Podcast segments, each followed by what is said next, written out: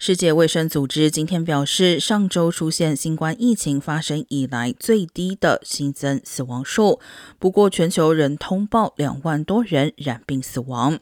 同时，距离新冠成为地方性流行病还很远，仍有可能在世界各地引发大规模疫情。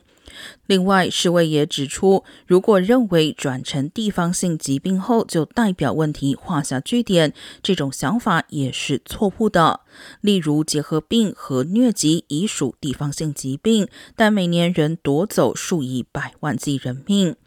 美国国家过敏与传染病研究所所长福奇博士近日也在一篇论文中表示，经典的群体免疫概念可能不适用于新冠病毒。最主要原因在于，不仅疫苗诱导的免疫不是终身的，感染引起的免疫也不是终身的。